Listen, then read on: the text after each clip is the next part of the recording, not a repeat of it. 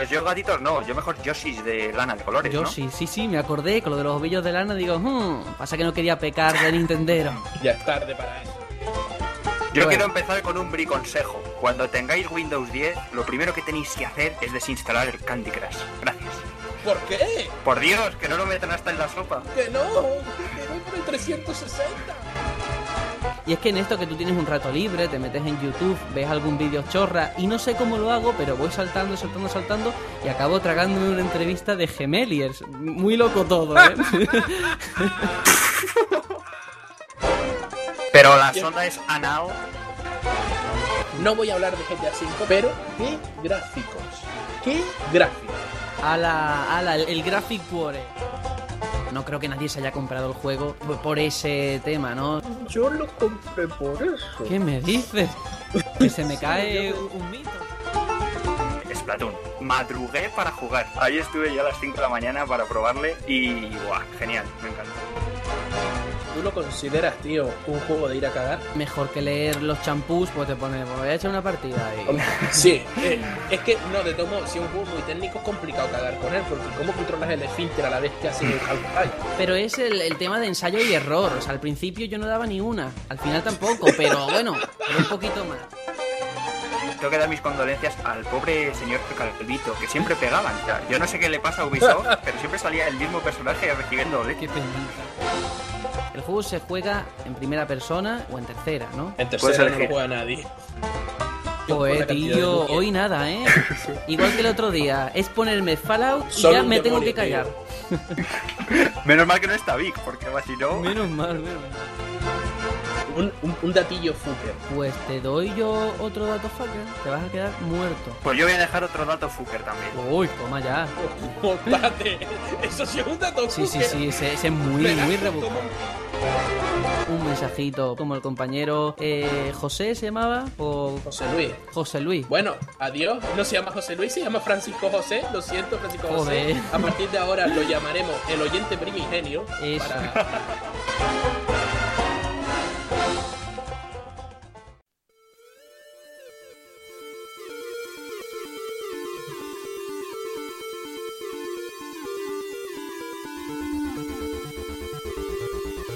El batallón Pluto.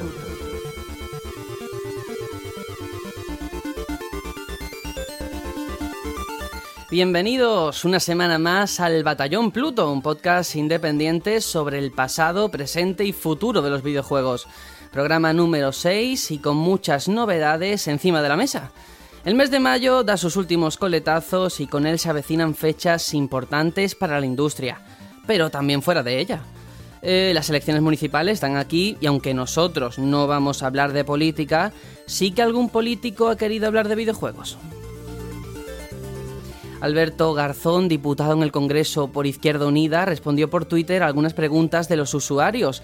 Y al ser preguntado por sus videojuegos favoritos, sí, mencionó a clásicos como Final Fantasy, Metal Gear, Assassin's Creed, pero entre sus predilectos también se encuentra el primer Alundra, Wild Arms, Apes Odyssey y Half-Life, entre otros.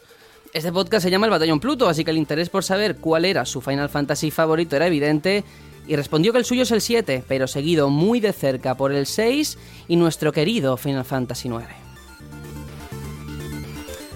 En fin, una curiosidad de tantas que de vez en cuando salpican al sector, pero que desde aquí me gustaría que esto se materializara en algo más, en acciones. A ver si ahora que cada vez son más los políticos que mencionan sin tapujos su gusto por los videojuegos, pues bueno, em- se empieza a apoyar desde las instituciones a la industria nacional. Queda mucho, queda mucho, pero mucho por hacer en este sentido, así que espero que esta situación cambie. Y ahora sí, vámonos con las presentaciones. Serenion, ¿qué tal? Hola, hola. Oye, en serio no podemos salsear un poco de política porque por aquí, por mi isla, tela, tío. tela. No, no, no, no, un tema muy delicado, ¿eh? Mejor no meterlo. Solo, solo déjame inventar dos cosas. Una, vivo en el único municipio de España que no tiene deuda. Jódanse. Y dos, ayer en el municipio en el que trabajo le prendieron fuego a un coche del PP. Es maravilloso. Mis compañeros taxistas están la mitad metidos en política y se están matando. Pero matando. No se pueden encender las emisoras de taxis porque es a gritos y a insultos ahí. Bueno, vamos a dejar el tema de la política. Sí, sí, sí, vamos mejor. A, vamos a hablar de política, pero en el mundo de The Witcher o yo qué sé, o, o hablar en la política con respecto al referéndum marcado por Velasco para hacerse independiente de España. Me mola, me mola. Un planteamiento que me parece más interesante. Porque, no sé, ¿tú crees que Alberto Garzón escucha nuestra podcast o, o lo ves como un posible cadete entre las filas del batallón Pluto? es, un, es un cadete, es un cadete. Eh, ¿Cómo se llamaba? Eh, o, o uno de esos random. No, yo la verdad, si tú no me hubieras dicho quién era el tal Alberto Garzón, yo no me hubiera enterado de la ¿Qué movida, di- ¿sabes? qué dices? Además de que a mí, a mí Twitter me da sida, la política me da tanto sida como Twitter. Me parecen los dos sumideros de, actuales de España, Twitter y la política. Bueno, bueno, pues nada, vamos a dejarlo ahí. Eh, también está Hitor por aquí. ¿Cómo estás? Buenas, buenas a todos. ¿Cómo estáis? Pues yo creo que hay que, yo creo que, hay que votar a Andrew Ryan. Che. Un tío como ese es- él levanta cualquier país. Sí, sí, sí, sí, sí, totalmente. Levántate, ¿quieres? Pues bueno, también tenemos por fin el regreso del hijo pródigo, Vic. Bienvenido de nuevo, por fin a esta santa casa. Muy buenas, hombre. ¿Qué tal? ¿Cómo va la cosa por aquí? Bien, bien, no te has perdido Pensábamos que te mucho. habías caído en algún agujero de de Dark Souls. Oh, mucho, mucho curro, mucho curro, tío. He tenido esta semana bastante curro de vídeo. Y nada, muy bien, con ganas de venir aquí y criticar un poquito el mundillo de los videojuegos, que han pasado cosas interesantes. Sí, sí, sí, Oye, sí. Una preguntita, Sergio. Dime. Ahora que ha vuelto Vic, ¿tenemos que volver a hacer un programa serio? No, Hombre, por hombre, eh, lo intentaremos. Ese es el objetivo. Si no nos lo pones muy difícil, de café.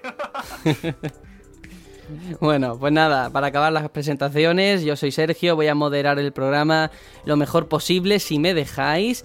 Y antes de introducir a, a Vic, hablaba de hijos pródigos que regresan a su hogar, pero es que no es el único que lo ha hecho esta semana, que Uematsu ha vuelto a componer un tema para Final Fantasy, en concreto eh, para la nueva expansión de Final Fantasy XIV. Y como sé que luego no me vais a dejar decirlo por pesado que soy, pues lo meto ahora. Y ya está, y me quedo tan ancho.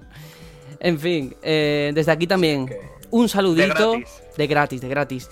Desde aquí también un saludito a Francisco José, el oyente primigenio, que la última vez nos equivocamos de nombre, hay que ver, ¿eh? Tiene delito. Pobrecillo. Ya está bautizado. El campeón es el oyente primigenio. Y ahora sí que vamos a escuchar qué tenemos para hoy con el sumario.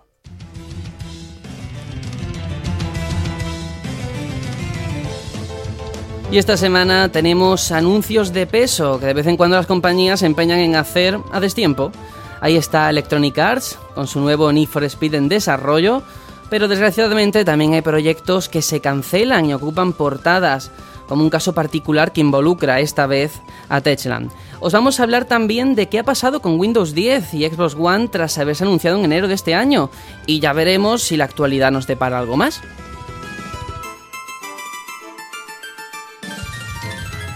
Y continúe- con- continuad tras el repaso a las noticias, porque nos embarcamos en una nave espacial para recorrer la galaxia con el análisis de Faster Than Light. Hasta me trabo el decirlo porque es tan maravilloso.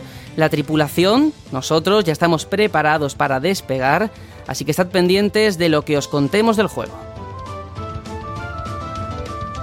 Y tras el interludio musical, a cargo esta vez de Serenion, ya veremos a ver qué nos pone, acabaremos con una cita célebre de la que tanto nos gustan. Comenzamos.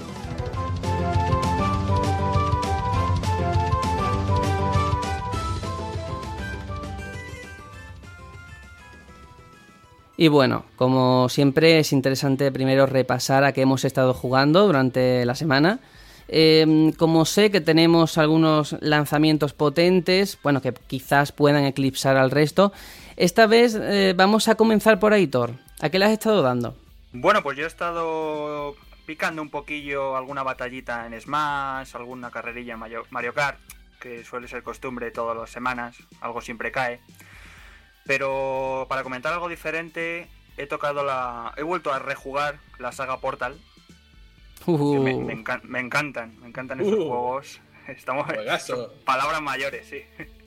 Muy buen juego. Sí, la verdad es que está muy bien medido todo.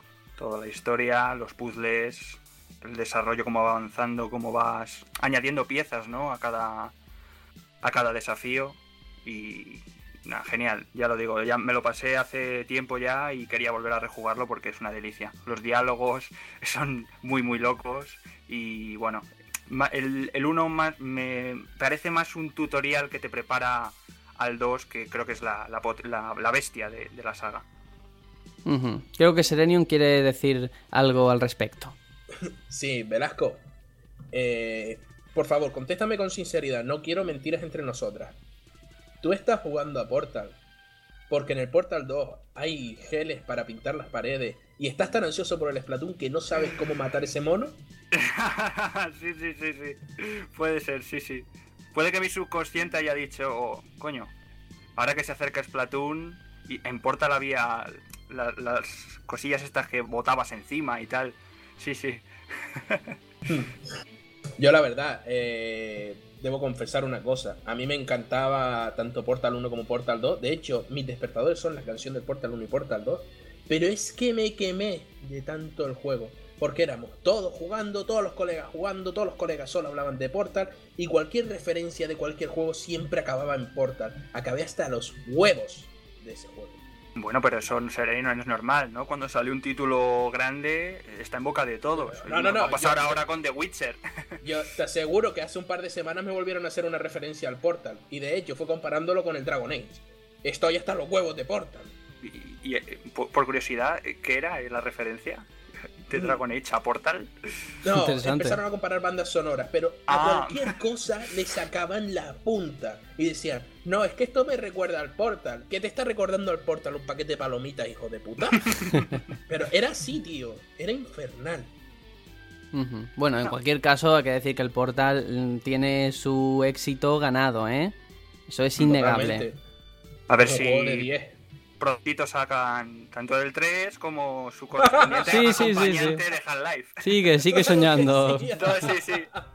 Eh, pues os digo una cosa. Yo sigo diciendo que en el E3, en el apartado de PC, va a salir Gabe Newell. Tú no pones Pero eso no es. asegurando eso. Tú no No, no, pones no, no, no. Qué va, qué Ya te va. lo digo yo que no. Bueno, Vic creo que también quería responderte en cuanto a Portal, ¿no? Eh, me estoy bajando Portal 2 para jugar on- online. ¿Te apuntas? Yo también. Ay, muy bien, muy Me bien. apunto. me apunto. Oh, Sí, señor. No, no he jugado online de Portal 2, me dio mucha rabia No, yo- porque, porque no encontraba así a nadie para, para, para jugar porque, no sé, iba a su puta bola, eh, eh, no, no te hacía caso, iba un poco... Un poco Lo que no, Pues, sé, yo no sé cómo va, ¿eh? No sé cómo va No, no, yo sí. online. Yo me apunto, ¿eh? Me apunto aquí a jugar con los robotitos y a darnos palmadas. Creo y hago la reflexión que es la primera vez que nunca que estamos jugando, gracias a lo que ha dicho un compañero, otra persona va a jugar un juego, ¿eh? Muy guay, muy guay. A ver si incentivamos ¿Puede eso. ser? Puede ser. Sí, sí. No, oye, que yo voy a jugar Deus Ex gracias a, Ah, también, a también. Que me lo sí, ha recomendado, vamos. Me lo ha puesto de, de 10. De 10, de 10. Se parece mucho a Portal. Uh. En la, bueno, en la banda sonora. Eh, chicos, lo tenemos que dejar ahí. Aitor, ¿nos traes algún juego más? Ok. Nada más. Eh, bueno, para esta semana la demo de Splatoon de de turno y ya está. Tendremos que estar pendientes de esa demo, a ver. Porque es visto y no visto, ¿eh? Si no estás en, ese, en esa hora, Sí. se te pasa volando. Es como los amigos, hay que aprovecharse y, y tenerlo ya. estar atento. Sí, sí. Nintendo nos está acostumbrando mal, ¿eh? Nos está acostumbrando a ser personas impacientes. En fin. bueno, eh, Vic, tu turno. ¿A qué has estado dándole después de tantísimo tiempo que no pisas este podcast? Bueno, pues yo la verdad que he jugado poco, porque he tenido mucho curro y tal, pero me puse a jugar otra vez al, a Skyrim, con todo este tema de los mods y, y toda esta movida que hubo y tal, pues bueno, me dieron, me dieron ganas de jugarlo y tal. Y nada, he estado, he estado investigando un poco algunas misiones secundarias que por ahí tenía a medio hacer, haciéndome un nuevo personaje.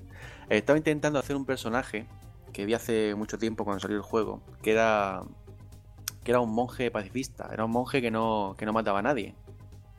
No mataba a nadie en el juego. Lo que pasa es que estoy viendo que eso es imposible. Porque es que el juego te obliga a matar. Es que te obliga. Te obliga a matar, por narices.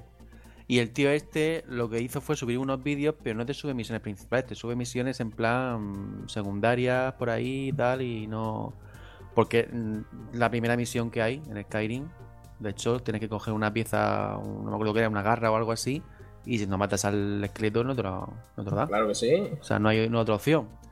O invocas a un atronato o a un zombie para que te lo cargue, se lo cargue por ti y te cuenta como, como que lo has matado o no tienes nada que hacer. Entonces, bueno, al final me haré una bruja de, de Witcher total. Pues normal. Yo debo decir una cosa. Ya que vas a estar 200 horas con ese juego, mejor ver un culo femenino que uno masculino. Hombre, por supuesto, por supuesto. Con toneo es importante. Así no pierdes la eso, atención. y por eso, señores, Bayonetta tiene un 10. Tened Bayonetta, cuidado con las cosas que decimos. Tened cuidado. Que luego hay gente que nos puede acusar de machistas, ¿eh? O sea que no os paséis, no os paséis.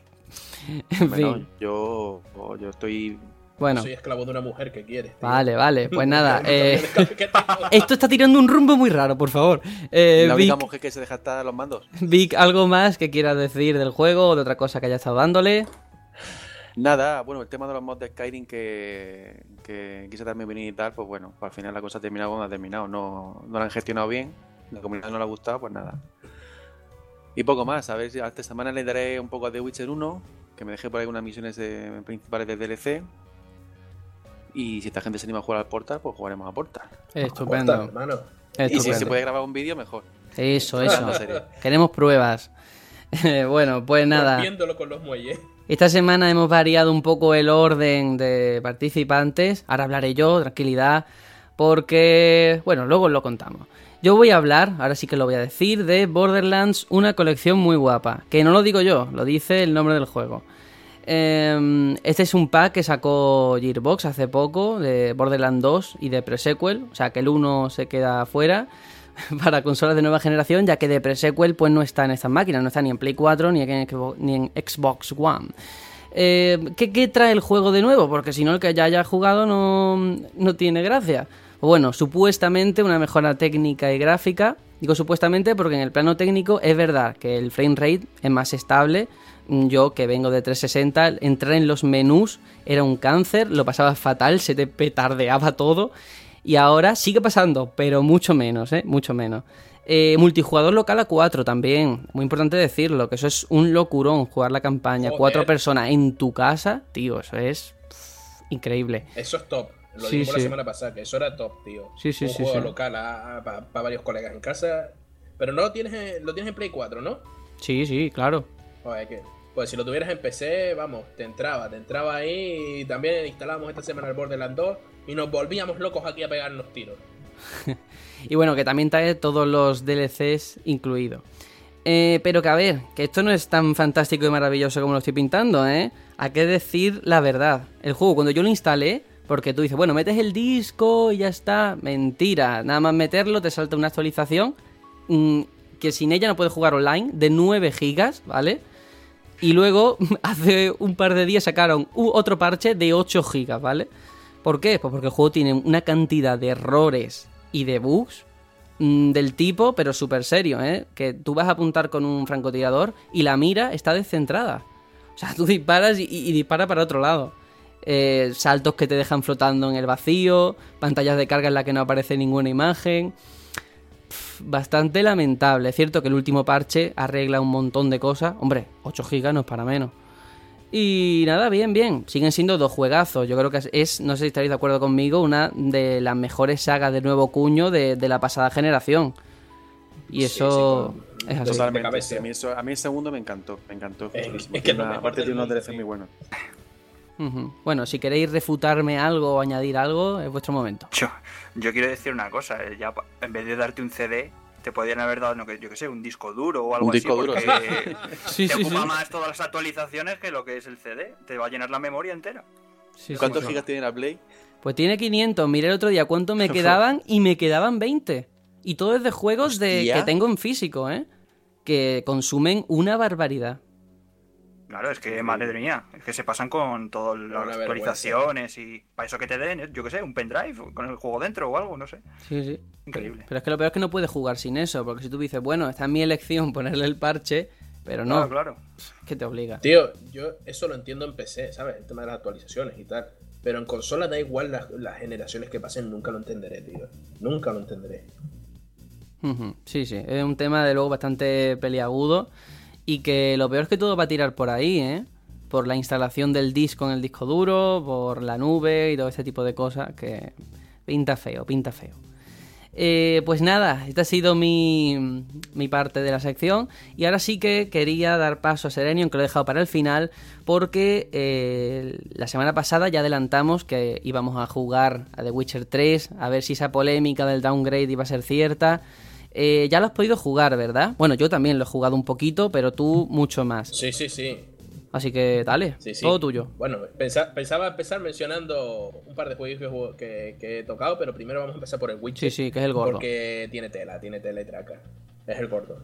Los otros, si no caben, pues ya, ya caen la semana que viene. Es que voy a seguir jugando igualmente. Eso.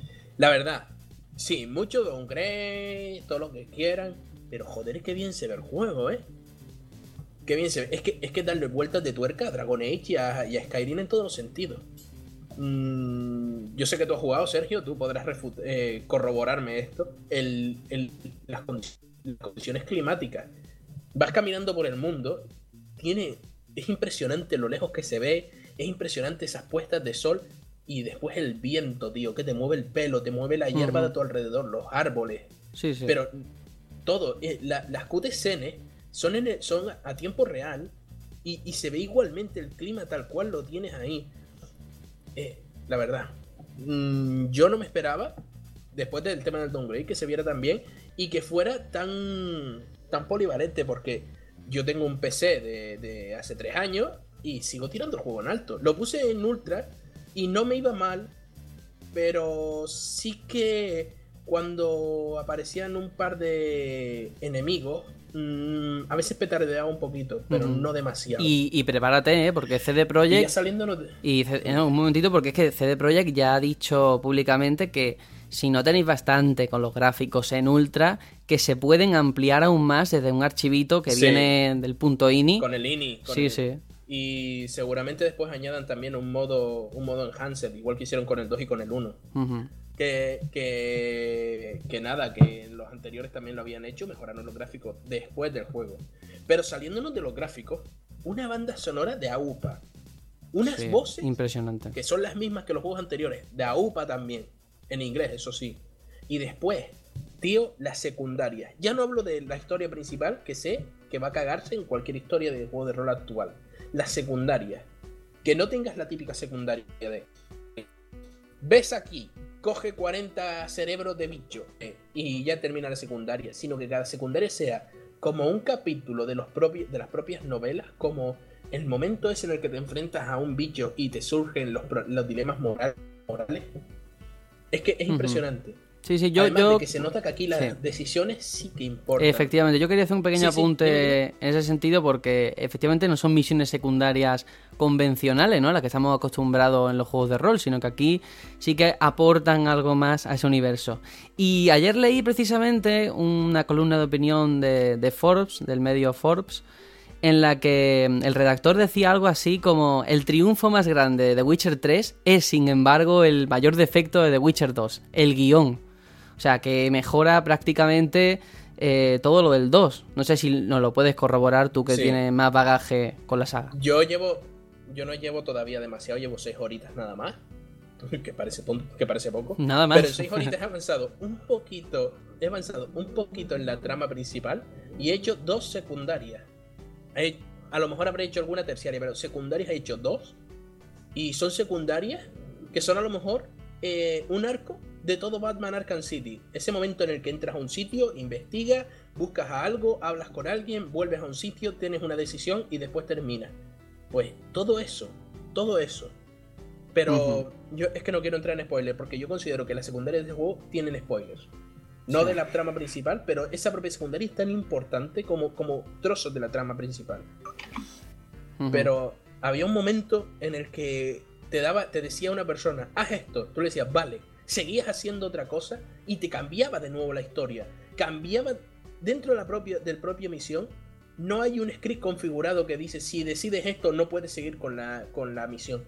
Tú puedes seguir haciendo la misión como tú crees conveniente. Serenion, una preguntilla. ¿Las misiones secundarias están a la altura de Majora's Mask? Eh, Yo no he jugado a Mayoras más, ese juego es una mierda. Ah, Uy, uy, uy, por uy, por favor. ¿qué- qué me Fuera de este podcast. Seré, eliminado. Estamos hablando de juegos de verdad, por favor. Argumenta Pero bueno, pero bueno, pero bueno, pero bueno. Estás nominado. No, Sí. venga, fuera broma. eh, yo no he jugado a Mayoras más. He jugado a Ocarina y no he seguido más adelante. ¿No has jugado a Mayoras Mask? Dice Mayoras Mask mierda. Claro que sí, ¿verdad? Eh, Galate, eh, Vic, por Dios. No sabe ya ni cómo llamarte. Ni, ni cómo llamarte. Pues es que Majora's Mask, eh, las secundarias eh, son muy buenas, ¿eh? Yo ¿Cuál te digo una cosa. Si pones cinco secundarios de este juego juntas, haces un juego indie. Pero por extensas o porque a- aportan de verdad, porque de. Majora's Mask, Aportan. las misiones secundarias te aportan, o sea, te dan, sí. te facilitan luego la aventura con objetos, con recompensas que, que luego lo notas. No son misiones separadas, por así decirlo. de No, lo que viene esta- siendo estas aportan. Y de hecho, eh, tengo la sensación de que estas secundarias influyen en próximas secundarias. Pues, chulo. Porque te deja un momento, por ejemplo, en el que se te va alguien de esa secundaria, tú ves que se ha ido y sabes que se va a volver a por más, de una forma o de otra. Es que no quiero entrar en, en spoiler porque considero que hasta pensar en eso me va a spoilear a mí mismo. Vic que quería decir algo, creo, ¿no?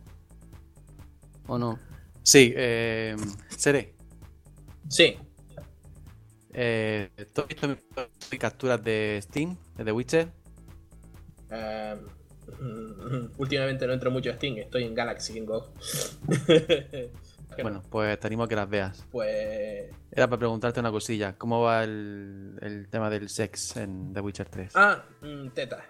Muchas tetas. Ahí Empieza así, de hecho. decir. Sí, sí. Empieza, empieza Y- viendo material, ¿eh? Y bueno, y para, para comentar un poquito de la historia, antes de, de terminar con el Witcher, eh, que sé que Vic, gracias a, a una fuente anónima, ha leído los libros, ha leído las novelas. Eh, Bueno, estoy en ello, estoy en ello Sí, todavía. bueno, mm, para aquellos que lo hayan leído entonces, eh, mm, no solo está Gerald de Rivia como en los otros juegos. Aquí sí que podemos ver tanto a, Ciri, a Cirila de Sintra como a Jennifer de Wengenberg como, como secundarias principales. Y nos encontramos muy al poco del juego a alguien muy importante que eh, nos dio un gran palo en el último libro. Ahí lo dejo. Solo digo que tiene cara de erizo. O tenía. Sonic. Muy bien. Oye, oye, oye, no quiero Bueno, que no y- quiero que un momentito, sí. no quiero que dejemos el tema de las impresiones sin, con- sin comentar el tema de las batallas, ¿vale? Del sistema de combate, que es muy importante también mencionarlo. Sí, cierto. A mí el sistema no me ha disgustado, de hecho me gusta más que el de Skyrim y que el de Dragon Age, pero es que está muy chetoso. ¿En qué sentido? Eh, haciendo la voltereta y esquivando, puede llegar el momento en el que no te toquen si, tie- si tienes una buena posición. Mm, Pues yo precisamente Yo que- venía a decir lo contrario, ¿eh? Venía a decir que hacía falta tener un poquito de habilidad o precisión, porque incluso con enemigos normales como lobos, si te pierdes por ahí, te pueden hacer una buena aliada, ¿eh? Al menos en mi caso... Hombre, es que depende, depende del enfoque que le, que le ponga. Yo es que vengo de jugar a, a juegos un poquito más complejos en ese sentido. Bueno, que yo no juego con los Teletubbies, ¿eh? Tampoco te creas que... Eh, tú eres un fan de Final Fantasy. Eh, Uy, se me ha dolido. hoy Ser hoy estoy- potente. La hoy estoy etiqueta. escu- escupiendo en la boca de la saga principal. Eh, no, mira, eh, fuera coña. Mm, yo vengo de juegos, tú lo sabes, de rol clásico, tipo Pillars, tipo Baldur's Gate, que son juegos por- de rol por turno, y eso sí tienen una dificultad muy inherente. Pero en este, mm, es que yo creo que, que ya solo con esquivar o con poner voltereta hubiera sido suficiente. Al ponerte a esquivar y dar voltereta, llega un momento en el que hace las dos cosas a la vez y te pones detrás del enemigo. Te pones detrás del enemigo. Y claro, con un poquitín de habilidad, eh, te los comes a todos. Controlando el tema de, los, de las pociones y controlando la, los esquivas y demás, eh, el sistema de combate está chupado. O por lo menos yo lo considero así. Es lo que te digo. Mm, Yo creo que el 2 era más difícil y el 1 era injugable. Bueno, eh, pues entonces hemos Vale. jugado juegos diferentes. El 1 injugable. mm, Bueno, no quiero, que no quiero entrar tampoco en ese tema porque hablábamos de The Witcher 3. Eh, te está gustando, supongo, ¿no? A mí, desde luego, sí. Ya veremos cómo avanza. Me En tu está caso, ¿qué? encantando. Me Ujú. está encantando, la verdad. Me... Yo no esperaba que me fuera a gustar tanto, porque el 2 me lo pasé, me gustó la historia, pero el juego no me gustó tanto. Y el 1 es que al final acabé viéndome la historia en YouTube, porque no me gustó el sistema de juego. Pero este me está gustando, está bien hecho. Y, y claro, es que lo bueno es que te sientes que tú eres Gerald. A la hora de decidir, no hay, no hay decisiones buenas, no hay decisiones malas. Te hace pensar y te hace a veces ser un poco cabrón. Y eso mola mucho, tío. Eso mola mucho en un juego, que no te dé todo masticadito. Porque Dragon Age mismo es lo que hace. Eres, o eres bueno o eres un cabrón. Pero nunca tienes una decisión así muy, muy gris. Y aquí sí que todas las decisiones son grises. Todas las decisiones son buenas y malas a la vez. Bueno, pues entonces lo vamos a dejar ahí. Eh, creo que tenías también más juegos, ¿no? Sí, sí, sí, claro. Mm, Yo claro. quiero hacer una puntualización antes de Venga, dejarlo de lado. Por- Dale. Por Quiero favor, aplaudir a la compañía, a CD Projekt, porque, bueno, hace poco que se ha comprado un compañero mío el juego en físico, no sé si en digital también, también lo trae, pero viene con una, con una notita en que agradecen la compra del juego y, y que esperan dar mucho contenido en el futuro. Es que claro, hay que, hay que explicar una cosa. Eh, CD Projekt no es una, un, un estudio AAA. Realmente es un estudio indie con mucho dinero. Pero sigue siendo un estudio indie al fin y al cabo. Ellos, hasta el momento en el que Namco Bandai no dijo que les producía el juego físico para consolas, no tenían una distribuidora oficial. Eran un juego indie, era una empresa indie. Mm, No y al sé, a mí es que sabes lo que me pasa con CD Projekt, que es como esa gente que sonríe demasiado, que no me da buen rollo, me hace desconfiar. ya veremos qué pasa, pero es que no me gusta. La gente que va tan tan populista no me, en fin, pero es verdad que lo está haciendo bien, ¿eh? El de Free, oye, chapo por ello. Qué, bien, qué, qué bendiciones. Pero vamos a ver, me suena muy raro de ti viniendo de ti cuando tú eres primo de Pablo Iglesias. Oh, dejemos la ironía ahí. Jornada de, refle- Estamos, jornada de estamos en reflexión. elecciones. No, Jornada de reflexión.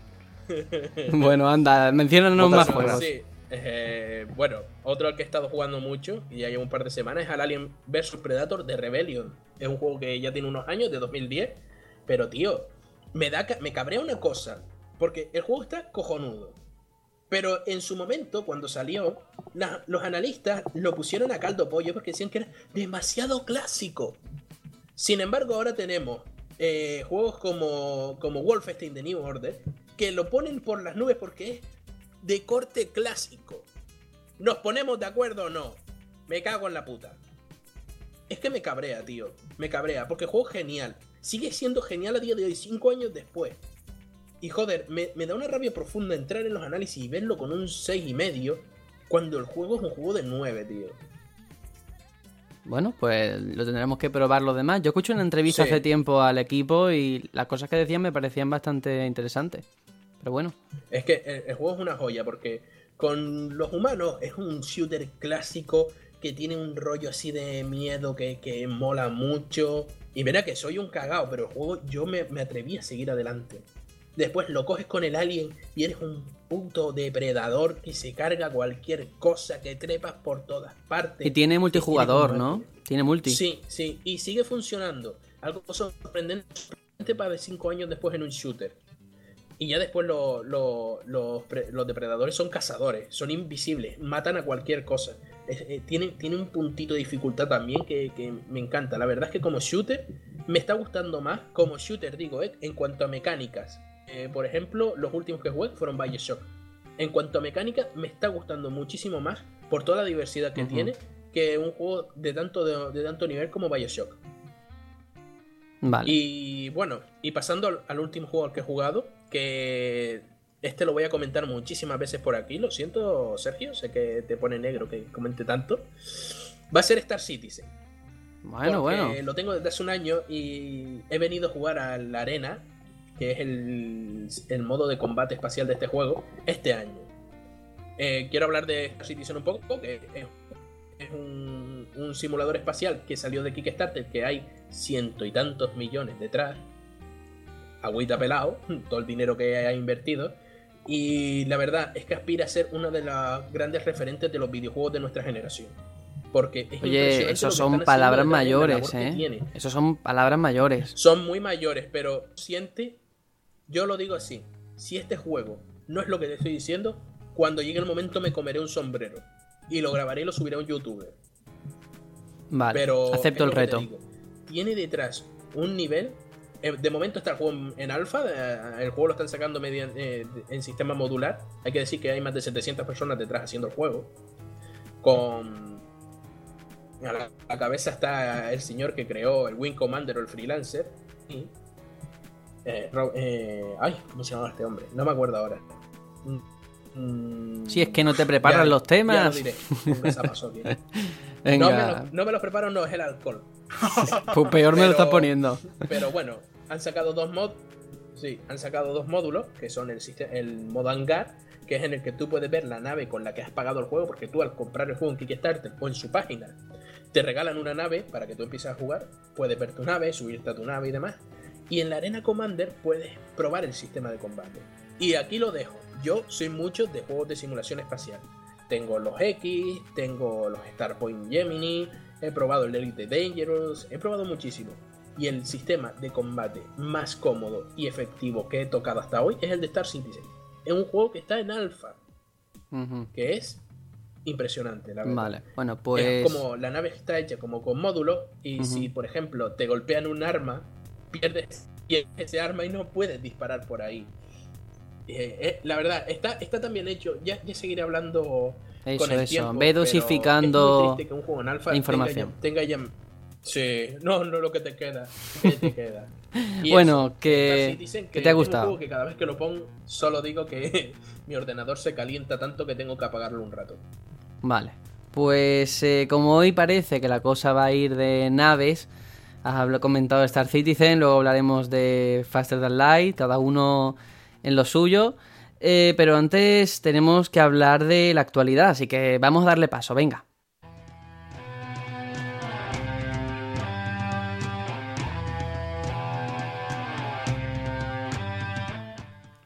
Eh, se trata posiblemente de la noticia de la semana. Electronic Arts ha anunciado un nuevo Need for Speed que será un reinicio de la saga. El desarrollo corre a cargo de Ghost Games, que son los responsables de Need for Speed Rivals, y saldrá para PlayStation 4, Xbox One y PC, o sea, se dejan fuera las máquinas de pasada generación. Eh, lo único que tenemos sobre la mesa es un teaser y la promesa del estudio de ofrecer más opciones de personalización de los coches, así como de dar más importancia a la cultura del motor con la colaboración de la página web Speed Hunter. Yo no la conocía, pero parece ser que tiene mucho que ver con, con este tema de los Sí, sí. coches. Eh, en definitiva, que el objetivo es dar más personalidad al juego, ya que consideraban, atención, esto lo han dicho ellos, que la franquicia estaba algo perdida y por eso no han querido imitar a Most Wanted o Underground. Eh, más cositas, eh, las carreras se van a desarrollar de noche, se mantiene el mundo abierto de los últimos juegos y, y fíjate, incluso ya sabemos una fecha aproximada de salida programada para finales de este año. Así que, ¿qué os parece todo esto? Pues mira, yo estoy de acuerdo, la, la saga está un poco perdida. Aunque estoy un poco triste porque yo esperaba un Underground 2. No sé, yo con esto de la noche no, no ves mucho. No ves muchas similitudes con Midnight Club. Bueno, eh, cada uno es lo suyo, ¿eh? Yo prefiero que el Underground 2 lo dejen como está, fue un juegazo. Pero mira, que se busquen su propio. Sí, sí, pero que se busquen su propio camino. Que tienen buen material, ¿eh? El Most, el Most Wanted fue un juegazo. Me encantó. De todos modos, el último juego que salió de Need for Speed no fue también un Need for Speed a seca. ¿No, no se llamó también Need for Speed? Yo creo que no, ¿eh? No puedo poner la mano en el fuego. hecho, era hecho por la gente de Burnout. Pues mira, me pones en un compromiso, no voy a decirte nada que luego la gente nos pueda decir, no tenéis ni idea. Pero yo creo que no se llamaba Need for Speed, Need for secas, ¿eh? Eh, El que salió en Wii U, digo, tío. A mi parecer sí. Voy a investigar. a Venga, el que salió en Wii U es el Most Wanted, eso sí está clarísimo. Y es el único que hay ahora mismo. Fallo mío. Fallo. Pues, eh, bueno, ¿y el resto qué os parece? ¿Habéis jugado a varios Need for Speed? ¿O interesa? ¿O da igual? ¿O qué? Yo poco, la verdad es que los juegos así deportivos, o sea, de conducción, así más serios, no es que me llamen mucho, pero sí es verdad que se, se nota que, que necesitaban un cambio para mejor, ¿eh? O sea, creo que se les estaban yendo sus principales rivales y a ver si consiguen encontrar el camino. Sí, bueno, mira, eh, ya, ya tengo el dato. El último fue precisamente Rivals, que es de los mismos que van a hacer el nuevo, ¿vale? Hmm. O sea que. Una- que promete. Una preguntita, le tengo, le tengo a Velasco. A ver si. Venga, que nos, corta- nos cortas el ritmo del podcast. bueno, pues mientras te quedas con la pregunta en el aire, eh, voy a dar el dato Fuker, que no puede faltar. Eh, hablando de Most Wanted, yo estuve en la oficina de Electronic Arts en Madrid cuando presentaron el juego y el productor nos estuvo explicando un poco las intenciones que tenía con el título. Y ah, os lo digo en serio, ellos saben perfectamente que Underground, esa subsaga es muy querida por los jugadores y no intentan imitarla, pero sí que obviamente es una referencia. Así que nada, ese es mi dato Fuker. No sé si lo queréis, los demás queréis añadir algo más o qué ha pasado ahí. No, yo la verdad es que Need for no, no me gusta. No lo he jugado así mucho. Lo jugué en Play 1 y no volví a jugarlo ya nunca más. He sido siempre más de Ridge Racer. Rich Racer. Rich Racer. Me encantaba, me encantaba ese juego. Muy bien. No, yo sí he jugado mucho, mucho a Need for Speed. Y lo que le iba a preguntar a Velasco, que antes en mi internet me jugó una mala pasada. Velasco, ¿Need for Speed es un juego serio, tío? Si siempre ha sido un puto arcade. Bueno, sí, quiero decir, no es un Mario Kart. No, no, no, decir, no. Es un juego de coches, o sea, gráficos más realistas y tal. Sí, pero se parece Iba- más a Mario Kart que, por ejemplo, a un Forza. Sí, sí, sí, eso está claro. Pero quiero decir eh, que va por esa dirección, no, no por la senda Mario Kart. Ah, Para mí era la saga Otro que... tipo de juego. Sí, sí, era, era la saga que podía unar a, a Canis y a gente que le gustaban los coches en general. Era bastante Joder. guay. Es que, es que era genial. Era genial, tío. Y, y pasa una cosa con los juegos de coches. ¿Te has dado cuenta que siempre se ven bien? Da igual el tiempo que pase. Son juegos que, que son agradecidos porque como no tienes que texturizar caras ni rollos raros, siempre se ve bien un coche, tío. Por eso los juegos de coches siempre tienen tantos graficotes. Bueno, yo ahora me gustaría ponerme el Underground 2 de Play 2 a ver cómo se ve, porque dudo que se vea excesivamente bien, ¿eh? Sí, igual que el Forza 6. Hombre, pero dudo mucho que se vea mejor, por ejemplo, un Primal que tenía tantos gráficos en Play 2 como, como un Underground 2 a estas alturas, ¿eh? Ujú. Sí, sí. No, desde luego son títulos de calidad, incluso sin importar el tema gráfico. Sí. Eh, seguramente tengamos más información en el E3, así que habrá que estar pendiente. Punto para mis predicciones. Eso, apúntate las Están dos soltando predicciones. bombas antes del E3. Se van a quedar sin, sin nada que denunciar. Sí, sí, sí, sí. Ya veremos a ver qué pasa. Va a ser un E3 de gameplays, me parece a mí, más que de sorpresas. En fin, que nos tenemos que ir con una noticia triste. Eh, los creadores de Dead Island y el reciente Dying Light han confirmado que Hellraid, el juego de acción y rol que estaba ambientado en un mundo oscuro de fantasía, pues que detiene su desarrollo por no, cumplir con las expectativas del equipo. Y atención a lo que dicen, ¿eh? Dicen, queremos, eh, queremos anunciar de manera oficial que nuestro juego de fantasía oscura Hellraid no se estrenará este año como estaba previsto y su desarrollo ha sido detenido, especificaba mm, esta compañía en el comunicado. En los últimos meses hemos llevado a cabo análisis internos y hemos llegado a la conclusión de que Hellraid, en su forma y estado actual, no cumple con las expectativas que teníamos con este proyecto. Así pues, hemos decidido que lo mejor era enviarlo de vuelta a la mesa de dibujo e inventar de nuevo nuestro título de oscura fantasía. Em, si bien es cierto que no se abandona totalmente y que podría volver en el futuro, pues yo que sé, rediseñado todos los niveles, esto siempre es una mala noticia. Mm, ¿Qué debemos esperar de, de todo esto? ¿Volveremos a ver Hellraid o nos vamos olvidando ya? Yo pienso que sí, que, que lo veremos en un futuro. Quizá con otro nombre, quizá, no sé, con otras expectativas. Pero que- yo creo que es normal, ¿no? Porque Techland está muy volcada con, con Dead Island 2 y, claro, querrán... ¿Qué dice? Sí, coño. No, Jäger. Jäger es lo que están haciendo de Dylan 2. Sí, sí, no. No, pero Techland le está ayudando. Hombre, que detengan la producción de un juego propio para ayudar en la producción de un juego externo, pues me parece un poco extraño, ¿eh? De todos modos, no es el único juego que se ha cancelado este año de rol, te has dado cuenta, ¿no? Mm. Que, Sí, eso es verdad. eh, BioWare también canceló uno.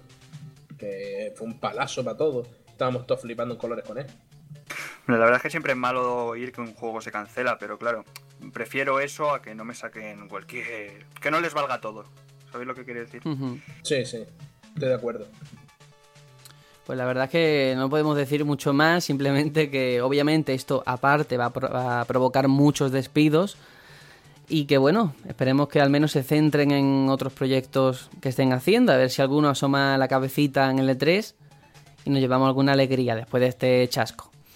Eh, más cosillas. Eh, Phil Spencer, el jefe de la división de Xbox en Microsoft, ha confirmado que Windows 10 llegará a Xbox One en algún momento tras el verano. Así lo ha expresado a través de Twitter al ser preguntado al respecto y atención, porque los que podrán probarlo serán únicamente aquellos que estén inscritos en ese programa para miembros exclusivos que se llama Xbox One Preview, con el fin de localizar cualquier error que pueda existir.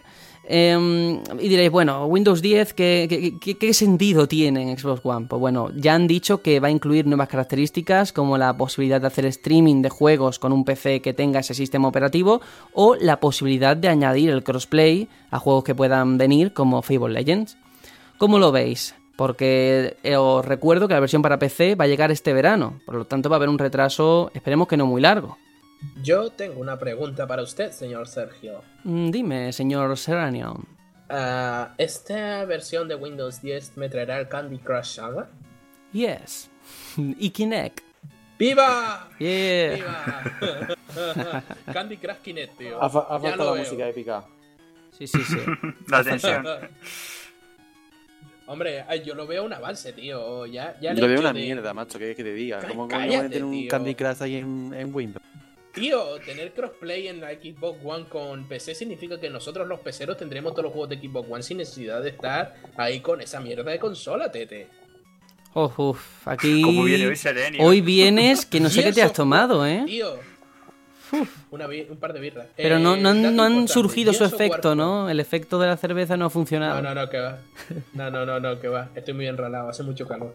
No, pero tío, plantéatelo. Gears of War 4 y Halo 5 en PC yo quiero Windows 10 en, Xbox One. Si eso implica que tengamos juegos de Xbox One en PC, para mí no, no, no, no, no. Vamos a leer bien la noticia y lo que han dicho. Claro. no lo veo así. Crossplay en, en, aquellos títulos, en aquellos títulos que ellos eh, quieran ah, incluirlo, porque no van a quitar una exclusividad a Xbox One por la cara. Dejadme soñar.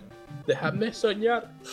Me rompéis los sueños es que es dispararse a sus pies, o sea, como, o sea, Xbox han hecho, vende por Halo y vas a quitarle Halo. como llevan haciendo desde Xbox original.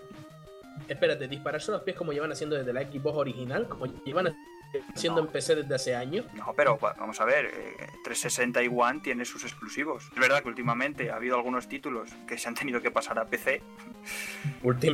últimamente, te, si, si, quieres que te haga una lista de todas las cagadas que ha hecho Xbox desde hace, bueno, Microsoft en general desde hace más de 10 años. Se han suicidado. Bueno, Microsoft, Sony, Nintendo, todas, ¿eh? Todas han cometido cagadas muy gordas. Sí, sí, pero yo no, yo no veo a Nintendo cerrando, cerrando el estudio que crea los Ice of Empire cuando son de los juegos más míticos y más vendidos de PC. Eso, es, eso no es pegar Bueno, si tú tienes las cifras por delante y me dices que sí, seguía siendo lo más vendido, te lo doy por válido. Hasta entonces lo vamos a dejar ahí en cuarentena, porque por algo sería. Ya, salió ya salió el defensor de Phil Spencer, el señor del pueblo. Ay, Dios mío. Bueno, pues nada. Que esta es la noticia, Windows 10 para en algún momento después del verano, supuestamente este año sí que sí. Y ya que vienes calentito hoy, Serenion, vamos a hablar de, de una controversia. ganas de dar hostias. Sí, sí, pues a ver. Una controversia que involucra a Slighting Mad Studios, que son los desarrolladores del reciente Project Cars. Bueno, resulta que un usuario en Reddit acusó a la compañía de haber saboteado el rendimiento de las tarjetas gráficas de AMD en el juego hasta el punto de afirmar que todo el motor del juego está construido en torno a una versión de Physics que no funciona en tarjetas AMD. Eh, Slighty Math Studios niega la mayor, niega todas estas acusaciones tras haber alcanzado cierta repercusión en la red todas estas críticas y de hecho afirman que tienen buenas relaciones profesionales, tanto con Nvidia como con AMD, eh, y que también que ellos utilizan su propia tecnología de renderizado, que no los necesitan para nada. Eh, ahora sí, también es verdad que si bien es cierto que con otras producciones, Nvidia o AMD, que son las que se reparten ese monopolio de hardware, han establecido mm, tratos de exclusividad, en esta ocasión parece que no es así. O sea, el estudio ha dicho que no han recibido ni ayuda económica, ni, ni nada, simplemente les enviaba las versiones del juego que iban haciendo para que le dijeran si funcionaban bien y tal. Por tanto, chicos, eh, parece que una vez más saltó la liebre de forma equivocada, en este caso a través de Reddit, eh, y, de una forma bastante lamentable, ¿no? Te digo, ¿tú te acuerdas del capítulo ese de los Simpsons en el que se ve la foto del abuelo Simpson señalando una nube y sale la publicidad de anciano le grita una nube? Pues, pues me parece exactamente lo mismo. Un gilipollas de Reddit dice una parida y, se, y llega a altos niveles de internet. Es que no tiene más, no tiene más historia. Es mentira. Es mentira. Oye, hay, hay tarjetas en las que va mejor, tarjetas en las que va peor. Pero eso no es culpa del juego. Cago en la leche. Que se vaya el pavo ese a jugar a los nivel y den por culo. Hombre, es verdad que muchas veces las críticas que se han hecho a través de Reddit o foros de este tipo llevaban razón. Pero digo yo, ahí está el trabajo de contrastar la información, ¿no? En vez de seguir moviéndola por internet. Yo, igual que antes te dije que Twitter era la cloaca de, Internet, Reddit posiblemente sea la parte de abajo de la cloaca donde se acumulan todas las cacas, tío. Yo no estoy de acuerdo, pero bueno, eso son ya opiniones personales. Reddit, de 4chan y todo eso, ahí hay Ey, me vas a meter Reddit. muchos trolls. Pero tío, me vas a comparar Reddit con 4chan, por favor. ¿Cómo comparar caviar con una mierda? Es cuestión de, es cuestión de cantidad es cuestión de estadística. en donde cuanta más gente hay, más posibilidades hay de que hagan piña y la masa siempre es mala. El individuo es bueno, pero la masa siempre es mala. Y si uno ve una parida y la repite, otro la va a repetir y otro la va a tripitir. Y siempre va a llegar a, sitios mayores. De ahí que considere que tanto Reddit como 4chan son cloacas. Pero no me, no me compares mm, forocoches con el otro lado, porque no es lo mismo, ¿vale? Son cosas diferentes. Pero siguen habiendo trolls en los dos sitios. Por supuesto. seguramente la misma cantidad de trolls, porque contra más gente hay en un sitio, más posibilidades tienen de que se acumule bros. Te corrijo, cuanto más. Y ya está. Eh, el resto, el resto está ahí muy callado. el resto está ahí muy callado. Venga, ¿qué, ¿qué os parece todo esto? Yo es que con mi Intel Graphics 2000 esta no puedo competir. es que no puede ser. Bueno, anda, que vamos a cerrar todo lo relacionado con la actualidad con, un comunicado que Capcom ha publicado sobre sus planes futuros. Y atención, porque dicen lo siguiente. Las remasterizaciones HD de los juegos más destacados en el catálogo será una de nuestras actividades clave. En Occidente se hace más difícil vender estos títulos a bajo precio en tiendas por el descenso de locales y las limitaciones en ventas. Por eso hemos empezado con agresivas ventas digitales. Estas actividades crean nueva demanda para esos juegos. Por ejemplo, las ventas en Occidente de Resident Evil HD Remaster en el pasado año fiscal fueron muy superiores a las esperadas. No es un riesgo, sino aumentar el número de opciones con el canal de ventas de descarga. Lo vemos como un crecimiento en oportunidades que da acceso a más gente para disfrutar de nuestros juegos. Bueno, después de toda esta parafernalia, eh, vamos, que Capcom va a seguir apostando por las remasterizaciones como un punto clave en su actividad económica. La cosa es, ¿tenía Capcom otra opción o está abocada a conseguir beneficios con éxitos pasados? Porque que suena a que lo han hecho porque...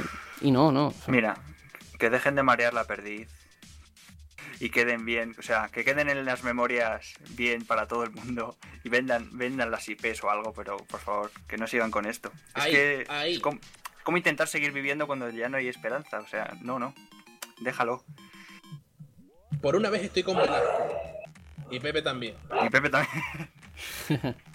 bueno. Lo único que podría hacer a día de hoy Capcom es venderle las IPs a Nintendo y morirse, tío. Igual que Konami. A la, a la mierda todas las empresas esas. Es que estamos entrando en una era de, remaster y ya es que hasta las empresas ya lo admiten. Es que viven del pasado, de remasterizar y remasterizar y no sé. A mí no me gusta. Saldrán, hmm. que tarde o temprano saldrán los re remasteres y cosas así, ¿sabes? No, sí, claro, es que si para estas el re remaster va a ser a ver, en la próxima generación. Es que de hecho no quiero que se me siga etiquetando igual, pero tiene Final Fantasy X en Play 4 que viene del remaster de Play 3 que viene de Play 2. O sea que. Eres una etiqueta con patas, tío. Eres un fanboy. ¿Qué esperas? Igual que Velasco es un Nintendero fifero. ¿Y qué quieres, tío? Nintendero Fifero. Nintendero fifero. cuidado. Vaya tela, vaya tela. Y juega al Dark Souls, tío. Me voy a que- comprar una Wii U para jugar al FIFA. En fin, anda. Vamos a dejar esta noticia, vamos a dejar esta noticia aquí y nos vamos a ir al interludio musical a ver si os venís arriba porque es que os veo muy dormidos, un poco activos, tenéis que mover más. Eh, Es que Serenio nos acojona, macho. Sí, sí, es que hoy viene que provoca. A ver, Perdón. Serenio, para alusiones, explícanos a ver qué canción nos has traído hoy. Bueno, es que esta semana he tenido a, a mis dos colegas muy, muy negados con, con mi Back to the 90s y mi PSX. Y claro, he, visto la banda sonora de Matt Hoffman Pro BMX y de Tony Hawk Pro Skater. Y he dicho, aquí, aquí tengo que ponerlo yo en, en el programa. Y nada, he buscado uno de los mejores temas de la banda sonora de Tony Hawk y aquí lo tenemos. Que es la canción Superman de Goldfinger.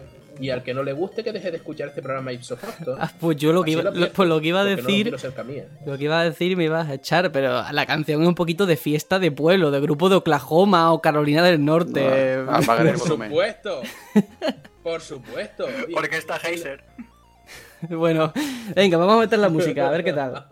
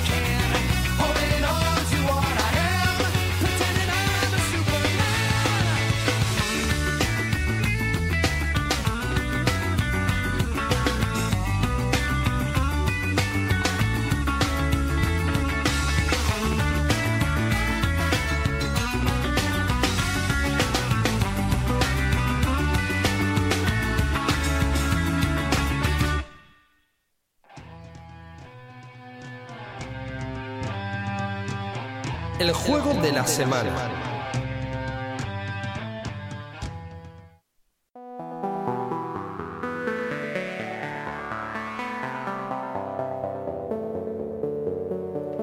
Nos adentramos en una nueva órbita. Poneos los trajes espaciales, revisad el combustible y lo más importante, no os descuidéis con los piratas que abundan por el inmenso espacio. Ahora sí, estamos preparados para el análisis de un título intergaláctico, un juego llamado Faster Than Light. Para el que no lo conozca, se trata pues de un juego desarrollado por Subset Games, que es un equipo de desarrollo que empezó formado por tan solo dos personas, Matthew Davis y Justin Ma, ex empleados de 2K Games. La idea era crear un título de simulación espacial inspirado en juegos de mesa como Battlestar Galactica, en los que el jugador debía administrar y asignar la energía en su nave para poder sobrevivir ante las situaciones que se presentan. Así fue como acudieron a Kickstarter para poder financiar los últimos retoques del juego, además, lógicamente, de todos los costes asociados con su lanzamiento, por lo que fijaron un objetivo inicial de 10.000 dólares. La campaña pronto se convirtió en un éxito y captó la atención de importantes desarrolladores como Ken Levine y Marcus Persson. Así fue como Subset Games pudo recolectar un total de 200.000 dólares y Faster Than Light se convirtió en uno de los primeros juegos en surgir de este grupo de títulos financiados de esta manera, como ya lo había hecho antes Double Fine. En cuanto al propio Faster Than Light, Matthew Davis tenía claro llevar el juego, llevar el concepto de poner al jugador en el asiento del comandante en lugar de en el del piloto. Y este precisamente me parece un buen punto de partida para empezar el análisis. Es un juego de experiencias, así que mm, os lo digo a vosotros, chicos, me gustaría conocer las vuestras, el primer acercamiento o cómo encarasteis un juego de estas características. Así que nada, dadle caña. Nada. Eh, yo mismo empecé hace ya bastante tiempo, como comenté antes, a jugar a juegos espaciales. Me encantan. Y la verdad es que cuando me topé con Faster Than Light, mmm, me volví loco. Es un juego genial. Es cierto que es un roguelike y al ser un roguelike que la dificultad está más que esperada y, y, el guardado automático también. No hay segundas oportunidades en este juego. Uh -huh. Pero eso creo que hace que el juego sea incluso un poco mejor. Porque hace que tú te tengas que estrujar más los sesos si quieres sobrevivir. Debo decir ya desde el principio, no sé mis compañeros, que yo jamás me he terminado el jefe final. Porque el jefe final ha podido conmigo siempre. Yo tampoco. No sé, chiquillos, ¿y ustedes? Yo, yo ni he llegado. es, eh... No, yo sí he llegado muchas veces. Y es que me, me veo muy manco. Es que el juego tiene, tiene mucha tela. Hay que, hay que dedicarle horas, hay que aprender todos sus puntos. Eh, el sistema de combate es que es impresionante. Es un juego por turno. Mmm, no lo hemos comentado por aquí. Un juego por turnos así, como dice Sergio, muy rollo juego de mesa. Mm. En el que tú tienes que decidir qué sistemas eh, utilizas en ese momento. Eh, por ejemplo, no sé, se, depende también de tu estrategia de juego. Eres un tipo muy defensivo, eh, pues inviertes más en aumentar tus escudos y disminuir tu potencia de fuego. Pero en el caso de que tú quieras acabar rápido con un enemigo, te vale más la pena derivar toda tu energía a los sistemas de armas y cargarte rápidamente a esa uh -huh. nave que te está destrozando. Sí, sí, yo, yo quiero hacer un apunte. Es que quiero, quiero hacer un, pequeño apunte. Sí, sí, sí, y es que me voy a poner nostálgico porque la primera vez que yo empecé a jugar este juego, no sé si te acuerdas, que fue, eh, bueno, cuando te conocí, no, pero cuando empezábamos a hablar un poquito más. Y... Sí, sí, sí. y recuerdo que era horrible el, el empezar en este juego porque hay un tutorial, pero yo en el tutorial es que no me enteré de nada. Y estaba todo el día por el WhatsApp. Bueno, ¿y ahora qué, qué, qué, le hago? ¿Un rayo de este tipo o hago no sé qué? Porque no entendía absolutamente nada. Te dejan en un mundo ahí tirado, vamos, en un mundo, en el espacio. Y te dice, y, chungo. y te dice, llega a este sitio, escapa y no puede volver atrás. Sí, sí, sí, Eso sí. es otra cosa muy chula. Eh, no sé, no sé si a los compañeros les habrá pasado, pero intenta volver atrás y te encuentras a la flota rebelde y tú dices, ¿what? Ya morí, ya morí y no hay forma de cargártelos, tienes que escapar de esa batalla. Y después, claro, no te dejan escapar así como así. Tienes que esperar a que tu motor esté activo para escapar y como se cargue en el motor, a tomar por culo la espera. Tienes que volver a repararlo y esperar a que lo vuelvan a arreglar. La verdad es que en ese sentido el juego es genial. Y yo no lo considero difícil de aprender a jugar, ¿eh? De todos modos, tú que lo estás comentando. No lo considero difícil de aprender a jugar. Lo que lo considero difícil de pasar. Es que hay que estar atento a muchas Pero cosas. a ¿eh? Hay que estar atento a la gasolina, a mejorar las defensas, a mejorar el ataque, todo lo que te viene por detrás. Por eso mismo. eh, después también depende del tipo, del tipo de jugador que sea. Yo mismo ni de mejoro defensa ni ataque. eh, yo normalmente me esfuerzo en principio en mejorar, yo qué sé, las puertas. Porque, claro, eh, la tripulación enemiga, según qué nave, te puede invadir. Y Sí. tú lo tienes tan fácil. Sí. Qué divertido es eso, ¿verdad? Cuando ves una mantis religiosa. Pero va- va- que- va- vamos a intentar explicar. Vamos a intentar explicar un poquito de que, Sí. cómo, cómo se juega, porque nos hemos metido ya a hablar de yo lo que me hago es subirme no sé qué. Bueno, pues empiezas con un grupo de personas y cada uno pues se encarga o bien del motor, o bien del control de la nave, del oxígeno, muy importante. Y lo que tienes que hacer básicamente es sobrevivir a los ataques que te van viniendo de una manera u otra y llegar al final de, de cada fase. Y es complicado, ¿eh? Eh, Tú dices que no, me estás poniendo hoy como si fuera un noob, como si hubiera nacido no, no. en este mundo, pero no. No me malinterpreten. es sencillo de aprender a jugar, pero sí que es muy difícil después el juego. Pero aprender a jugar, aprendes en un par de, en, en un par de fases. No, no creo que sea un juego complejo de aprender. No es un X, al fin y al cabo. Sí, sí.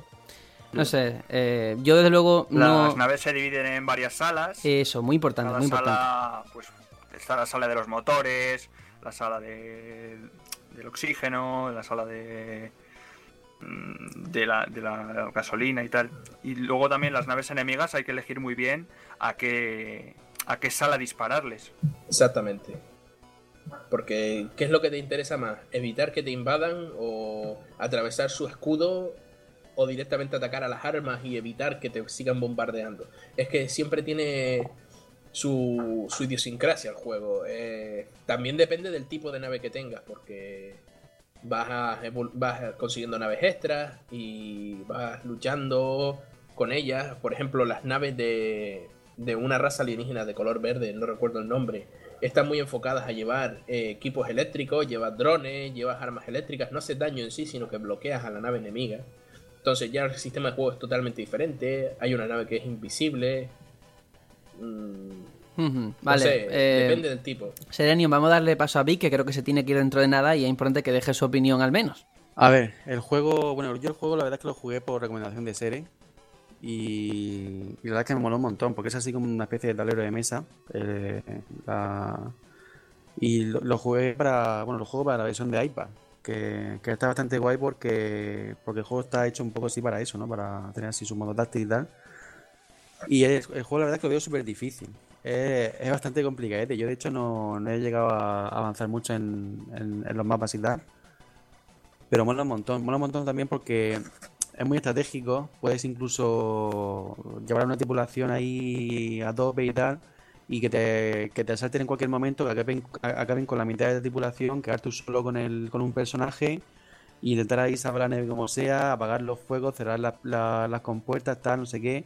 Salvarte de esa y decir, a ver si en el próximo mapa puedo pillar algún sitio donde yo pueda pillar a más gente. Tal. Está bastante guay, está, está muy chulo. A mí la verdad es que me ha gustado bastante el juego. Es una pasada. Sí, un juego que además de, a pesar de la dificultad, eh, no te entran ganas de, de dejarlo. O al menos en mi caso no ha sido No. así. No, No la frustra. es que no, es bastante. Y aparte que la banda sonora me encanta. La música es muy, muy buena. La música que tiene la más introducción, cuando vas a empezar la, la partida. Y una vez dentro está, está bastante chula. Se la han currado mucho. Se la han currado. Y el juego es muy simple. O sea, gráficamente y todo eso es, es muy simplón.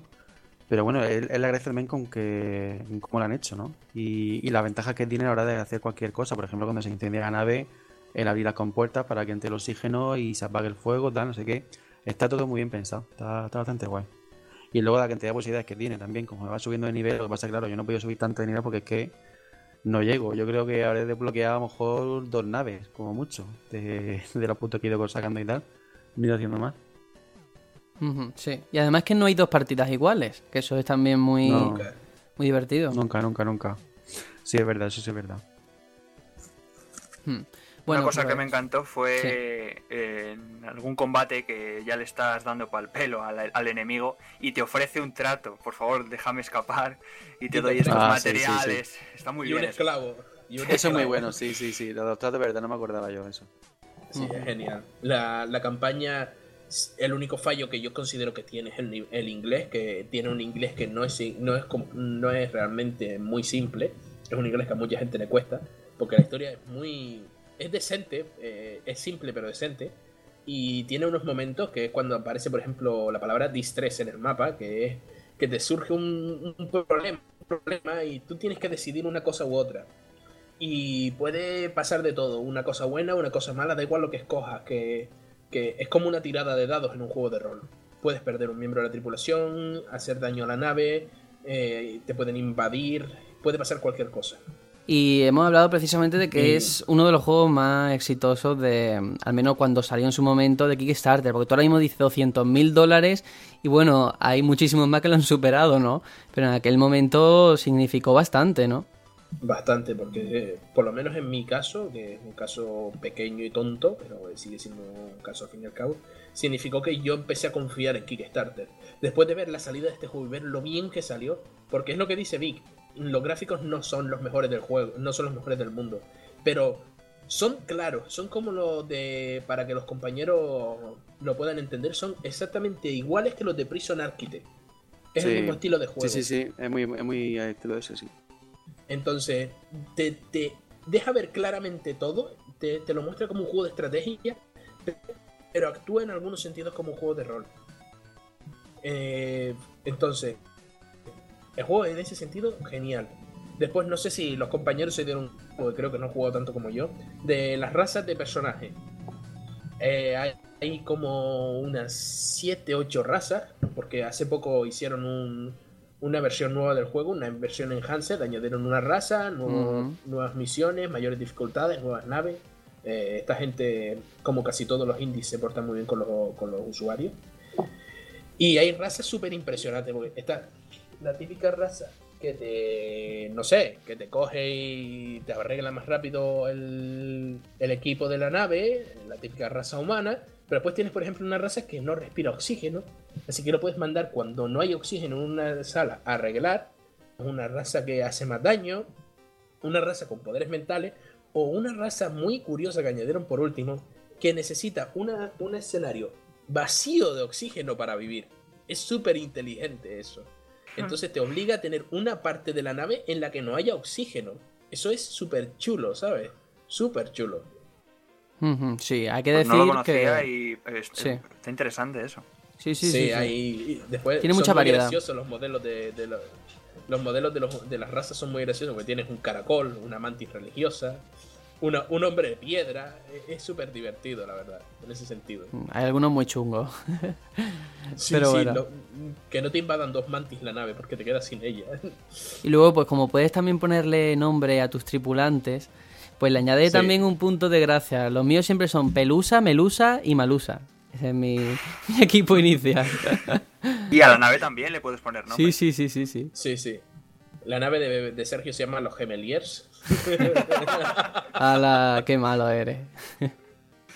Pero para que os- a Eiko y, y Garnet. pero pa- para que veáis la trascendencia que tuvo este juego en su momento, viniendo de un sitio entonces un poco un paraje desconocido como era Kickstarter, que PC Gamer, el medio PC Gamer, lo nombró como juego del año, ¿eh? En 2012. No me sorprende. La verdad es que no me sorprende en absoluto. Porque fue cuando el boom de los juegos indie, cuando Super Meat Boy, Limbo y demás. Y este, vamos, genial. Yo me acuerdo, yo flipé en colores, tío. Y porque no hemos hablado de lo más im- lo- lo- de las cosas que más nos canta, Vic ya lo dejó caer. La banda sonora, tío. Esa Sí, a banda mí la banda sonora sonora me atrapó un montón. es que es impresionante. Esa banda sonora es digna de una serie de televisión, ¿eh? o, o incluso de una película de, de alto presupuesto. Es O de un genial. podcast. O de un podcast. O de un podcast, sí. Eh, Sergio, te lo dejamos caer aquí, ¿eh? Guiño, guiño. Sí, es impresionante. Porque además te da la sensación de estar solo en, en ese espacio. Yo. En el espacio. Sí, sí, sí, sí. Muy Y, Al igual que la de Skyrim es dinámica. Si entras, por ejemplo, en una nebulosa, la canción es totalmente diferente a la del espacio abierto. El mapa de por donde vas viajando me recordó un montón a, a Star Fox 64, en el que tú eliges tu Sí. propia ruta. Sin duda, sin duda. Es que creo que fue una clara referencia. Sí. Eh, Pues nada, yo sí que tengo mucho interés en que nos cuentes, Serenion, sobre todo tú, anécdotas, que hay muchísimas eh, Ah, sobre este Si yo juego. empezar a contarte ese momento en el que no te das cuenta porque estás dentro de una nebulosa y no puedes ver tu- tus salones individuales de que se ha prendido fuego por detrás de por la parte de cola y arde, por ejemplo, en la sala, la sala de oxígeno y empiezas a ver que tus, compa- tus usuarios se mueren por no haber ido simplemente a mirar esa puñetera sala. Sí, sí, sí. Es muy, de- es, es muy triste. O el momento eh, ese, no sé, en el que en el que te entra una mantis religiosa, como dije antes, y empieza a ejecutar a tus a tus, a tus soldados uno por uno. Es que tiene tan- tantas anécdotas este juego, tantas anécdotas. De por ejemplo llegar al jefe final, ir a matar al jefe final, matarlo tú decir, ya me pasé el juego. Y resulta que solo te habías cargado una sección del jefe final y la siguiente era más chunga. Eh, es una locura. La verdad es que tiene mucha, mucha trama el juego detrás. Eh, lo que dije antes, las, la- las misiones son una locura. Por ejemplo, decirte, no, eh, debes entrar a un nido de arañas gigantes en el espacio. Entras y pierdes un, un usuario, un soldado, ¿entiendes? Eh, tiene mucha amiga. Y por cierto, decir que este juego hasta lo han regalado. Hasta lo han regalado. sí, Yo sí, de hecho lo compré a los pocos meses de salir en un Humble Bundle. Es que es un juego que puede tener tranquilamente medio mundo. Y es un juego genial. Y Yo que, y que sus de desarrolladores lo han, que, y que lo han tratado muy bien los desarrolladores porque incluso esa actualización eh, que sacaron fue gratuita, ¿eh? O sea que... Ojalá saliera un, un, un Faster Than Light 2. Yo solo digo que tras eso, eh, yo después de ver la calidad tan grande que tenía el juego, yo me lo compré también en iPad. por- Porque yo quería que esa gente ganara algo de dinero por parte mía, porque se lo merecen. Qué Ese bueno juego se eres. merece que le inviertas dinero dentro. Sí. Sí, soy buena persona, no, como ustedes. Ustedes los nintenderos los tienen muy mal criados, como le dan todo baratito y, y bien masticadito. Sí, sí, pues bar- baratito, baratito. En Y fin. que- sí, de hecho antes estábamos hablando eh, del tema que este juego vendría muy bien en una 3DS, tío. Ya no en, un, en una Wii U, porque claro, este juego es más sencillo y tal, pero en una 3DS con, con su pantalla táctil y demás, es que sería, vamos, En una 3DS o en una una Vita. joya, una joya. Una de dos. Nah, pero Que a la Vita le haría Vita- falta. la Vita es, es para gafapasta. La Vita es para gafapasta. Es el hogar de los Solo la indies. tiene la gente que quiere ir, que quiere posturear y decir, es que yo juego a cosas que no juegan los demás. Oye, que todo eso está en PC. Yo juego a cosas que no juegan los demás, he dicho. Ay, bueno, pues nada, como ya nos estamos empezando a, a dar vueltas a lo mismo, eh, este juego yo creo que, bueno, Aitor, eh, ha sido la primera vez que te has acercado a él, ¿no? Esta semana porque te lo hemos sí, dicho. Y, Hmm. y gracias a Serenio porque yo no lo conocía, la verdad. DRM Free, amigo mío. Y, y bueno, la verdad es que sí, lo que, dice- lo que decís vosotros, la banda sonora, nada más que empiezas, genial. Y, y- y- y, bueno, mi experiencia, yo quise hacerme el listo, ir pa- echarme para adelante, para adelante, para adelante. Serenio me avisó, esa gasolina, esa gasolina. Y, y la verdad es que el problema no lo tuve con la gasolina, lo tuve con la gente que, que me asalta la nave. Te, ac- aclara lo primero que te dije cuando instalaste el juego. Vas a morir. Sí, vas a morir, vas a morir. me dijo. Y Te advirtió bien. bueno, pues esperemos que sigas jugando, lo que no te quedes ahí en esas primeras fases. No, no, no, no, yo soy muy cabezota, ya lo sabéis. Sí, lo veremos en una que estamos jugando futuro, seguramente. Sí. Es genial. Bueno, Serenio. que este juego merece el, din- el dinero que pidan por él, lo merece, tío. Vale, Es pues impresiones finales, aunque con, ese, con esa frase lo has dicho todo, realmente. Sí, lo he dicho todo. Creo que lo he dicho de todos los juegos que hemos jugado, ¿verdad? Sí. Es que lo que nos falta es analizar un juego malo. Eso es lo que nos falta aquí. No, pe- pero claro, ¿vamos a dedicar nuestro tiempo a jugar a algo que sea mierda? Yo estoy dispuesto. Venga, la, Me sacrifico la por semana el que viene grupo. analizamos Zelda 2. Venga. No, no, no, no. Si quieres analizar un juego de mierda, la semana que viene analizamos, yo que sé, de un juego que te guste. Ah, sí, el Mayoras más. te sorprenderás, te sorprenderás. Tú, da- tú- tú dale juego. Bueno chicos, pues hasta aquí este análisis eh, breve de Faster Than Light. Esperamos que os pique el gusanillo, que lo queráis probar. Mm, debe andar muy baratito, si no, regalado en cualquier sitio. Regalado. O sea que no tenéis excusa, está en iPad, está en PC y es un juego muy accesible en cuanto empiezas es, eh, conectarte y empezar a jugar, no tiene más, pero es complicado y desafiante. Así que nada, vámonos a la mini sección que volvemos otra vez con una con la que empezamos esta- este podcast, la sección de la cita célebre. Así que vamos allá. Citas célebres. Pues bueno, eh, aquí venimos en esta sección de nuevo y os traemos dos muy ligeritas, dos citas eh, para amenizar esos últimos compases de programa. Y es que hace unos días, esta, le va a gustar a, a Aitor. Hace unos días le han hecho una iguata pregunta a los desarrolladores de Splatoon y dijeron lo siguiente. En el E3 solo teníamos una pantalla y arma. Cuando volvimos de la feria tocó pensar en cómo plantear la idea y convertirla en un producto. En un principio los calamares se plantearon como tofu y conejos. ¿Qué os parece? ¿Os hubiera gustado ¿Qué ver un juego así? conejo? ¿Qué tipo de conejo? De animales. Mucho la temática del juego. Siga el conejo blanco. Ay, Yo creo que, creo que hubiera sido interesante, ¿no? A ver, sobre todo el tema del tofu, eso no muy japonés, ese tipo de, de- de cosas tan Sí, la verdad raras. es que sí. Qué asco el tofu, tío. No, no entiendo cómo hay gente a la que le gusta eso. Putos veganos asquerosos están cargándose la industria gastronómica de España. Hamburguesas de lentejas, tío. ¿Quién coño se le ocurre esa mierda? Bueno, que dicen que tienen superpoderes los veganos, ¿eh?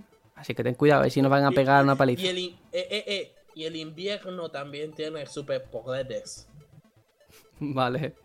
Pues nada, en vista de que esto ha derivado siempre en meterse con algo o con alguien, pues Hoy estoy hater, tío. Hoy Sí, estoy sí. Muy, muy velasco, tío. Bueno, Hoy me lo estás poniendo muy difícil. Bueno, la otra cita, esta, esta te va a levantar el ánimo, tiene mucho que ver con uno de los títulos a los que hemos estado jugando esta semana y ya llevamos dos semanas hablando.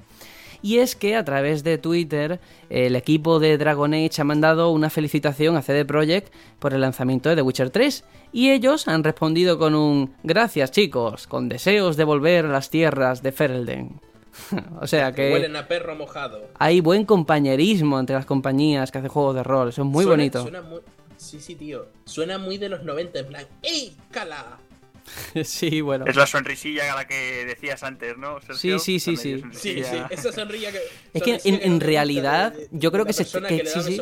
Es que yo creo que es que se está cagando en sus muertos realmente, ¿sabes? Los de Dragon Age están diciendo mierda, que tiene éxito. anda, anda. Bueno, que estas han sido las dos citas así que hemos escogido para este final de programa número 6.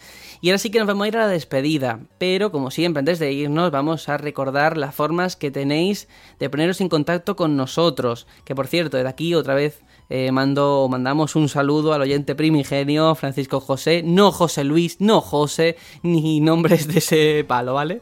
Francisco José. Bueno, nada, un Paquito. saludito. Que sé que, que está por ahí dándole caña moviendo el programa y eso siempre es positivo. Que a pesar de ser chicharrero, tío, que la gente de Tenerife suele ser un poco asco, eh, es un crack el tío. A lo mejor no es ni de allí, ¿sabes? Y lo que pasa es que vive allí. Sí, a lo mejor te está vacilando. No sé. Bueno, No, no, que anda, vamos a dejarlo ahí. Que yo quiero dejar el mensaje muy claro. Y es que cualquier cosita nos la podéis mandar a través de iBox. En iTunes ya volvemos a estar activo. Por fin lo he podido resucitar. Eh, también a través de, de la web elbatallonpluto.com barra contacto. eh, la página de Facebook, que siempre hacemos preguntillas, hasta ahora con poco éxito, pero a ver si cada vez se suman más. O por la cuenta de Twitter, arroba el batallón Pluto. Ahora sí, eh, Serenion, ya hemos terminado, ya te puedes tranquilizar. ¿Qué tal el programa? Anda, que cerramos. Pues bueno, hoy he estado un poco, un poco hater, pero es porque. No sé, porque la vida es muy dura. De todos modos, tú sabes que yo te quiero, que quiero mucho a Velasco. A Vic no lo quiero porque Vic no me quiere a mí. Y nada. No te saludito pone- a los oy- No te No me poliniza. pone. No, no, me, no me está polinizando mi fruta ni mis pistilos. Qué cabrón, ¿cómo te ponen esas enfermedades? Nada, eh, eso, un saludo a todos los oyentes. Comprad todos los DLCs del mundo. Recordad que los de Crusader King son 200 euros en DLC. Por ahí se puede empezar bien. Y nada, a pasarlo bien esta semanita y a viciar como un mono. Ujú. Aitor, venga, tus últimas palabras. Mis últimos- mi testamento. sí. Pues nada, que todo el mundo que tenga buena semana, que jueguen The Witcher 3 los que lo tengan y los que no, pues nada, nos iremos a jugar, no sé, Capitán Yo. Toad o alguna cosilla de esas. Muy bien. Bueno, nos ha salido un, pro- un programa, nos ha salido un programa cortito, ¿eh? Pero esperemos que sea al menos ameno, que es el objetivo. Y otra cosa, el E3 ya sí que está a la vuelta de la esquina, muy, muy, muy cerquita. Hay gente que me dice, no, van a enseñar tonterías. Pues yo solamente os voy a decir una cosa, y es que si no me dejáis soñar, yo no os voy a dejar dormir. Y ahora sí que nos vamos.